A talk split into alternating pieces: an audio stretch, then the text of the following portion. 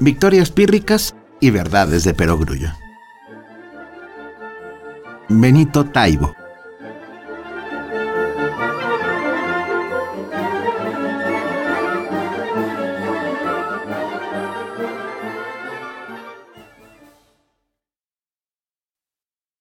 La gente es imbécil. ¿Cómo es posible que nadie, nadie se dé cuenta que Superman es Clark Kent, pero sin lentes?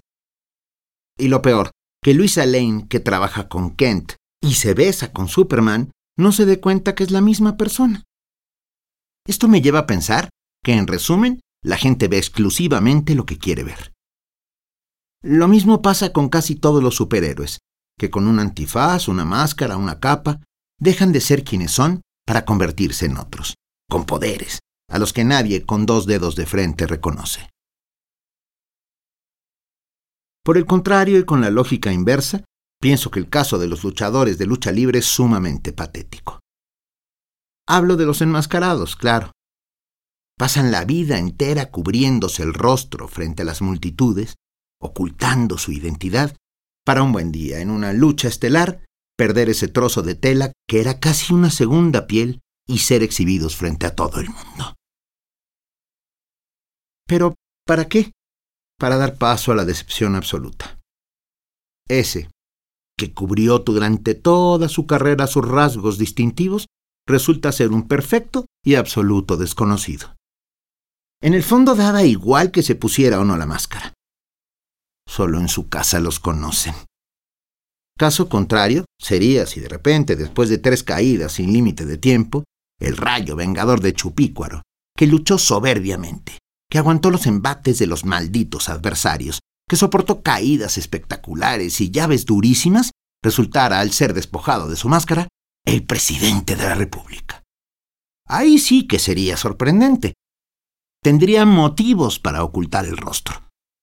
En las mañanas, en su despacho, firmando decretos, recibiendo embajadores, tomando decisiones cruciales. Pero las noches, ay, en las noches, volando desde la tercera cuerda, arrancando gritos y suspiros de las multitudes, haciendo que los niños lo imitaran. Esto nunca va a suceder. Y los niños jamás imitarían a un simple presidente de la República. El enmascarado que pierde su máscara puede ponerse otra y seguir luchando. A la larga, si es desenmascarado, nadie recordará su verdadera cara. Lo que importa es la máscara, el papel que actúes, lo imponente que te muestres. Luego, puedes seguir con tu vida normal sin que nadie te moleste, y ser simplemente el carnicero amable, musculoso pero amable, que le da dos kilos de costilla una vez por semana a la muchachita que vive en la esquina. El caso es que todos nos ponemos la máscara, el antifaz, la capa, las botas, para de vez en cuando no pasar inadvertidos, para no ser uno del montón. Pasar de ser el tipo tímido de lentes que no mataría ni una mosca, para instalado en su papel, ser capaz de salvar al universo. Se trata, simplemente, de hacer actos extraordinarios a pesar de ser solamente personas ordinarias. Pero habrá que decirlo, este país es muy raro, porque la delgada línea que divide a ídolos de pobres diablos se rompe constantemente. El portero que para el penalti es un héroe, el que no es un pendejo. No hay medias tintas ni tonos grises en un mundo creado en blanco y negro. Hay casos extremos, en los que el héroe debe ser prudente y emprender la franca retirada con la mayor dignidad posible y la cara intacta. Yo prefiero ser de esos. El colegio que está pared con pared con el nuestro es de curas. Solo hay varones, como les encanta decir a los ensotanados. Más que varones, los considero salvajes hechos y derechos.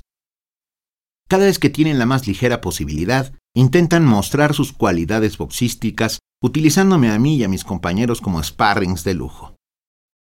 Nosotros somos serenos. Utilizamos la palabra y el convencimiento para evitar la confrontación. No siempre con buenos resultados. somos intelectualmente superiores y muscularmente nulos. Hace un par de días, tres varoncitos tenían contra la pared de la esquina a uno de los nuestros. Uno de los nuestros pequeño, de pelo largo, pacífico como Gandhi. Lo empujaban una y otra vez, orgullosos de su físico y de su número. El pequeño llamado Matías, pero al que todo el mundo apodaba micromachín por su tamaño, obvio, tenía los brazos en la cara para protegerse de los golpes y tal vez para ocultar unos ojos arrasados por el llanto. No había nadie alrededor a quien recurrir. Ir y volver corriendo hasta la escuela por refuerzos hubiera significado su ruina. Me iba a rifar el físico contra mi propia convicción de que eso de los golpes no vale la pena. Ni modo. No lo dudé, sin pensarlo siquiera. Con una rabia inmensa, empuñé la mochila como supongo lo hubiera hecho David contra Goliat y corrí hacia ellos, gritando todos los improperios que conocía y otros que fui inventando en esos 25 metros que parecieron decenas de kilómetros. Avancé como debió haberlo hecho la carga de la brigada ligera, esa famosa e inútil escaramuza de la caballería inglesa contra las tropas rusas en la guerra de Crimea. En mi cabeza se escuchaban los cascos de los corceles, de cientos de corceles brillosos y negros como la noche. Las órdenes gritadas entre el humo de los cañones, la sangre formando un inmenso río, la pólvora picante entrando en las narices. A escasos dos metros de mi objetivo, que no era más que la cabeza del mayor de los abusadores, todo empezó a correr en cámara lenta. El grandote miró hacia mí los otros dos también. Sus cabellos engominados. De los tres, no se movieron ni unos centímetros de su sitio. Matías aprovechó el momento de confusión y al sentirse liberado comenzó a correr hacia la escuela. Él sí, con el pelo suelto revoloteándole en la espalda. A un metro comencé a tomar impulso con la mochila en el brazo de atrás hacia adelante. A 30 centímetros estaba a punto de lanzar el golpe. A 20, la mochila cayó con toda su fuerza sobre la cabeza del enorme, porque de cerca no era grande, era enorme, engominado. Pero él sonrió. A los 10 centímetros, su puño se estrelló contra mi cara. Dos segundos después, caí, cuán largo soy, con la nariz rota sobre el cemento caliente de la tarde. Media hora después, estaba en la enfermería. Los tres matones, al ver lo sucedido, huyeron como ratas que abandonan el barco que se hunde. Aparentemente fue una victoria de ellos, pero sé que fue definitivamente mía. Logré que no golpearan a Matías. Escaparon asustados y me volví el héroe de la escuela. Nunca los volví a ver. Supongo que mi sangre espanta mucho más que mis gritos. Paco quiso levantar una queja en la escuela de los curas y se lo impedí. El honor es una cosa importante, y dentro de esa curiosa cualidad, por lo que sé y por todo lo leído, no cabe la delación. Opté, como personaje de A.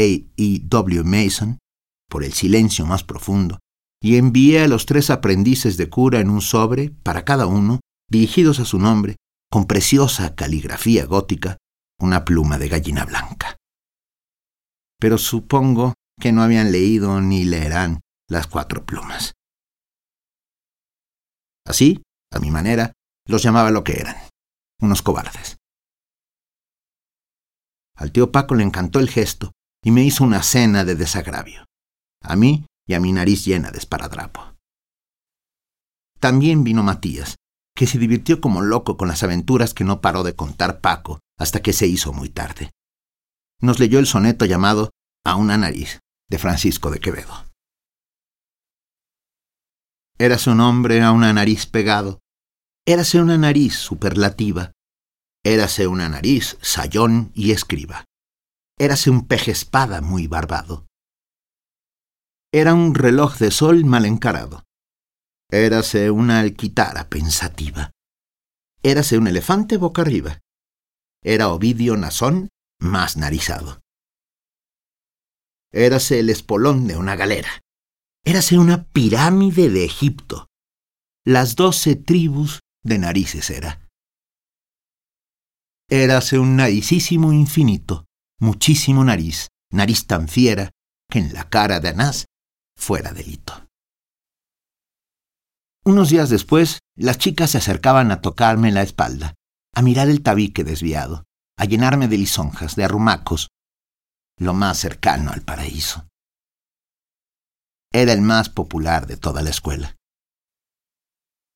Lo que a otros les toma años, a mí me costó tan solo un simple puñetazo.